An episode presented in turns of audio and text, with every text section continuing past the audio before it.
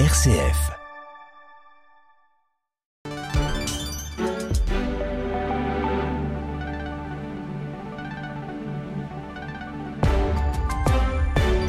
RCF, il est 19h.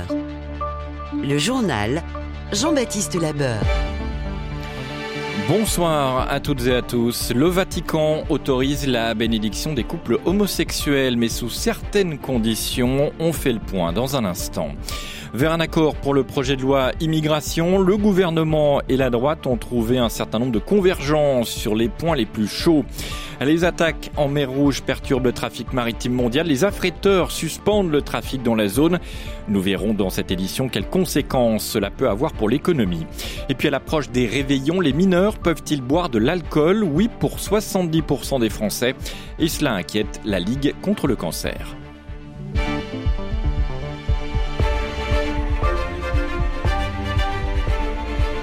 C'est une première dans l'Église catholique. Le pape François l'avait suggéré début octobre. La bénédiction des couples de même sexe est désormais autorisée par le Vatican. L'annonce a été faite cet après-midi dans un document d'une dizaine de pages, rédigé par le dicaster de la doctrine de la foi et validé par le Saint-Siège. Un pas inédit envers la communauté homosexuelle qui ravit les, premiers concernés, et ce, malgré des conditions assez strictes du Vatican. Laurette Duranel. Les catholiques homosexuels le réclamaient depuis longtemps. Les couples de même sexe ou divorcés pourront désormais être bénis par un prêtre. Une très bonne nouvelle pour Cyril de Compiègne, porte-parole de l'association David et Jonathan qui représente les chrétiens LGBT. C'est quelque chose qui est attendu et demandé. Et donc oui, sans doute que là, le fait qu'il y ait cette reconnaissance officielle, ça permettra aussi probablement à des couples de demander plus facilement. Parce qu'en fait, jusque-là, ça pouvait se faire, mais de manière qui était vraiment non officielle, voire cachée. Donc là, ça facilite facilitera quand même pour les couples la possibilité de faire cette demande-là et, ça permettra d'avoir un cadre assez clair pour le faire. Puis même de manière plus générale, en fait, c'est quand même aussi un geste symbolique fort pour toutes les personnes homosexuelles dans l'Église catholique. Ça donne un visage plus humain aussi à l'Église catholique. Ces bénédictions se feront néanmoins sous certaines conditions. En effet, elles ne devront pas être accomplies dans la foulée d'une union civile. Cela afin, je cite, de ne pas créer de confusion avec la bénédiction propre au mariage, l'Église restant fermement opposée au mariage homosexuel. Pour éviter cette confusion, les paroisses devront faire preuve d'imagination, mais le dicaster de la doctrine de la foi précise déjà que les bénédictions ne pourront pas se faire pendant une messe, mais uniquement lors d'une visite dans un sanctuaire, lors d'une prière récitée en groupe ou lors d'un pèlerinage. Et le texte évoque aussi la situation des couples de divorcés qui pourront également bénéficier d'une bénédiction. En France, étape décisive pour le projet de loi immigration. Le texte est arrivé en commission mixte paritaire. Sept députés et sept sénateurs censés s'accorder sur un texte commun. Un accord semble s'esquisser entre le gouvernement et la droite, qui est en position de force dans cette euh, commission, qui a été suspendue seulement quelques minutes après son début. Et dans la foulée, Elisabeth Borne a fait un pas de plus vers les Républicains en s'engageant à présenter une réforme de l'aide médicale d'État à l'année prochaine, comme le demandaient les Républicains. C'est un scénario qui était redouté par Arthur Delaporte, député PS et invité de la matinale RCF ce matin. Il faisait partie des sept députés de la CMP sur les retraites il y a quelques mois et le député du Calvados regrette le fonctionnement de cette commission. Écoutez. En l'espace de cinq heures, on a balayé des réécritures extrêmement compliquées de plusieurs dizaines de pages à chaque fois qui ont une incidence sur la vie des Françaises et des Français. Le fait que ça soit pas public, ça permet de dire allez, on fait ça, qui est pour, qui est contre, et, en 30 secondes, vous euh, réécrivez euh, tout un pan du droit. Et ça, franchement, c'est non seulement extrêmement frustrant, mais c'est extrêmement scandaleux parce que c'est pas des manières de faire la loi. Moi, j'aime bien quand on fait la loi en prenant le temps de peser chaque mot, en prenant le temps de penser à ce qu'on fait. Là, vous avez euh, un deal qui a été fait en fait avant la commission mixte paritaire, qui n'est demandé qu'à être validé par les parlementaires présents. C'est plus une chambre d'enregistrement qu'autre chose, et c'est quelque chose dont la démocratie sort finalement euh, indigné parce que quand on est démocrate, on ne peut que souhaiter le débat, on ne peut que souhaiter aussi que la loi soit compréhensible. Mais si on n'a pas été en capacité de diffuser, d'expliquer euh, l'élaboration de la loi, et là on ne sera pas en capacité d'expliquer pourquoi on a choisi tel mot plutôt que tel autre, eh bien on aura un texte qui sera mal ficelé, un texte qui sera dangereux et un texte qui sera un recul pour les droits humains. Et le projet de loi qui devra encore être validé demain au Sénat et à l'Assemblée nationale. Dans le même temps, plusieurs manifestations ont lieu en France euh, depuis la fin de journée pour demander le retrait de ce texte, notamment à Paris, Lyon, Annecy ou encore Périgueux. La fin du suspense dans le rachat des magasins Casino, Intermarché et Auchan vont racheter les hypermarchés et supermarchés de l'enseigne stéphanoise. Le duo va rentrer en négociation euh, exclusive avec une offre autour du milliard et demi d'euros. Les deux distributeurs devraient se partager à part égale les 320 magasins Casino. Les offres de Carrefour et Lidl n'ont pas été retenues. Le rachat effectif pourrait intervenir au premier semestre de l'année prochaine. La prison à perpétuité requise aujourd'hui contre Monique Olivier pour complicité. L'ex-épouse du violeur et tueur en série Michel Fourniret est jugée aux assises de Nanterre pour la complicité des enlèvements et des meurtres de Marie-Angèle de Metz, Johanna Parish et Estelle Mouzin. Au vu de la gravité exceptionnelle des faits commis et de la nécessaire protection de la société, le parquet a aussi demandé que la peine soit assortie d'une période de sûreté de 22 ans. Le verdict est attendu demain. À 19h06 minutes sur RCF, en mer Rouge, les rebelles du Yémen revendiquent une nouvelle attaque contre deux nouveaux navires. Les outils soutenus par l'Iran ont affirmé avoir mené des opérations contre ces deux bâtiments qu'ils estiment liés à Israël.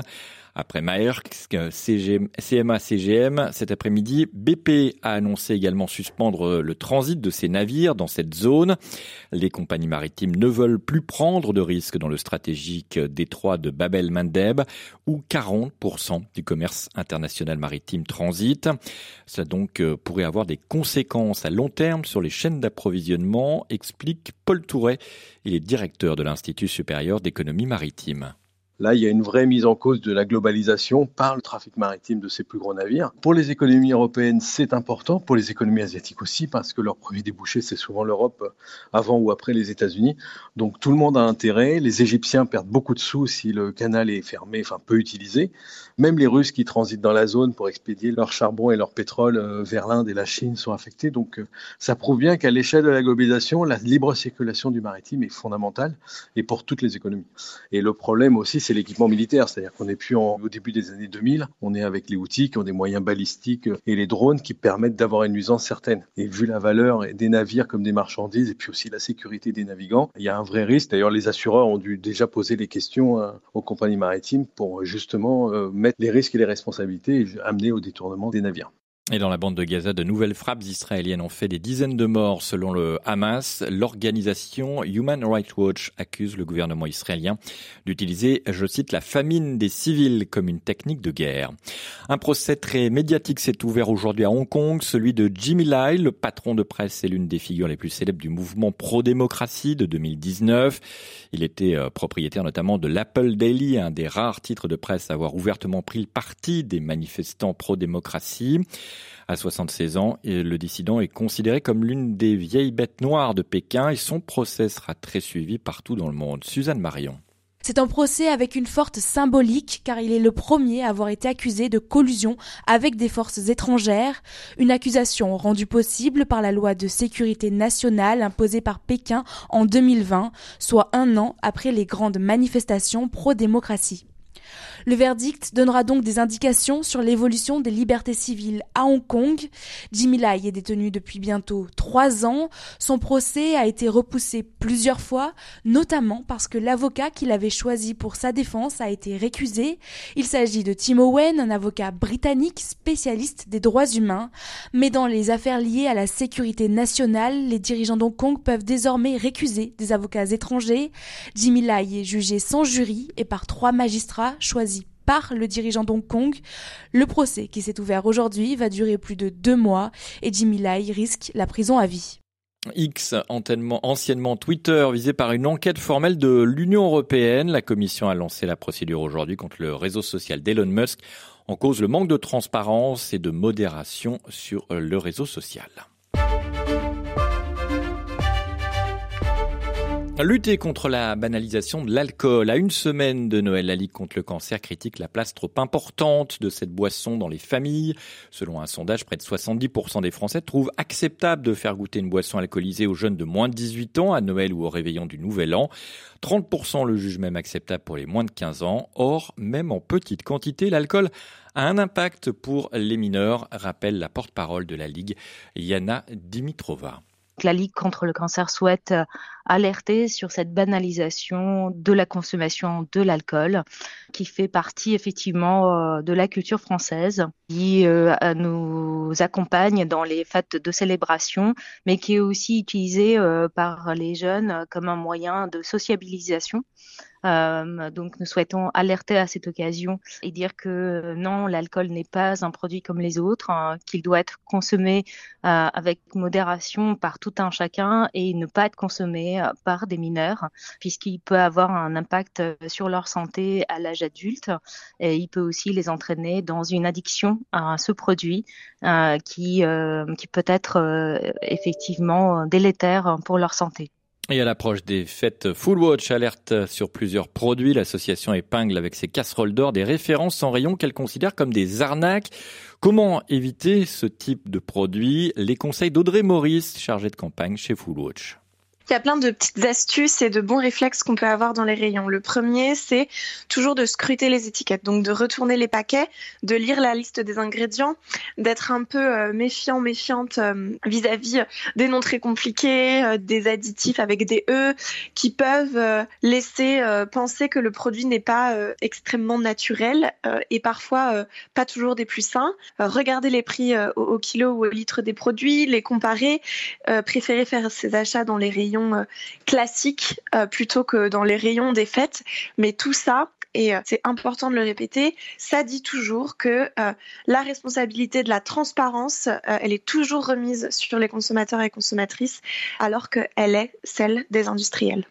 Et pour terminer euh, du sport, avec le tirage au sort des huitièmes de finale de la Ligue des Champions, le Paris Saint-Germain a hérité de l'adversaire a priori le plus abordable, les Espagnols de la Real Sociedad. En barrage de la Ligue Europa, cette fois Rennes sera opposé au Milan AC, Lens à Fribourg, l'OM au Shakhtar Donetsk et Toulouse, au Portugais du Benfica Lisbonne. C'est la fin de ce journal, je vous souhaite de passer une excellente soirée sur RCF.